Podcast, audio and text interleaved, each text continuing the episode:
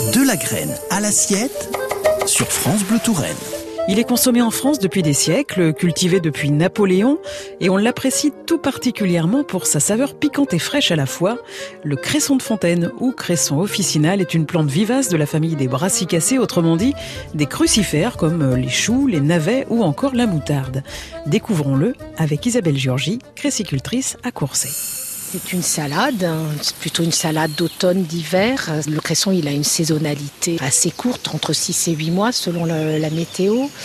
Ça se sème oui, entre juin et juillet, enfin fin juin, mi-juillet ou plus tard, si on veut le cultiver, enfin le récolter à partir du mois de septembre. Après, on l'a de septembre à mi-avril si tout va bien, voire mai. Mais voilà, nous cette année, euh, ça a été difficile, on a arrêté mi-avril. Ah, voilà. de la graine. Alors, ça c'est de la graine de cresson Ça c'est de la graine de cresson. Alors si j'arrive à l'ouvrir, voilà, donc vous voyez, c'est quand même très très fin. C'est très très petit. Et une seule graine peut donner euh, une botte de cresson Non, pas une botte, mais mais un voilà un pied. un pied, qui va effectivement ensuite euh, bah, se diffuser euh, dans le bassin et on les sème comment les cressons alors? Il y a plusieurs techniques on le mélange avec du sable, nous c'est ce que nous avons fait, et puis bah, vous le semez à la volée. D'autres peuvent l'humidifier la veille, hein. mais j'ai lu que c'était plus compliqué par contre après parce que les graines se collent.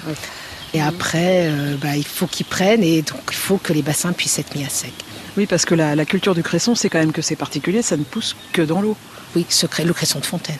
Parce qu'il y a d'autres cressons, j'ai des collègues maraîchers qui font du cresson euh, aliénois et autres, mais voilà, ça n'a pas le même goût, ça pousse pas de la même façon. C'est pas la même plante, quoi. C'est pas la même plante. C'est quoi la particularité du cresson de fontaine? Il pousse dans des bassins qui sont alimentés par des sources. Donc on peut aller en voir là, mhm. si vous voulez. Et donc c'est de l'eau courante, de l'eau vive. L'eau coule dans les bassins, elle rentre, elle sort tout le temps. Si l'eau si n'est pas vive, ça peut poser des problèmes. Hein. Ben, disons qu'il faut que ce soit une eau courante, parce que si l'eau stagne, après, voilà, il y a tout ce qu'il peut y avoir comme bactéries, microbes après qui peuvent se développer éventuellement si l'eau n'est pas courante. Quoi. Il faut que l'eau circule. Quoi. Oui, il faut que l'eau circule. Voilà, il faut une eau de bonne qualité. Évidemment, c'est primordial. C'est très observé d'ailleurs, hein, la, qualité de l'eau hein, quand on fait du cresson. Ah ben, de toute façon, nous, on doit fournir minimum deux analyses par an au service sanitaire hein, de la DDT. Après, eux peuvent venir n'importe quand prélever de l'eau, prélever du cresson EcoCert, puisque nous sommes certifiés EcoCert, peut faire pareil. Des contrôles euh, rigoureux, quoi. Ah oui, je crois que le cresson, c'est le légume le plus contrôlé.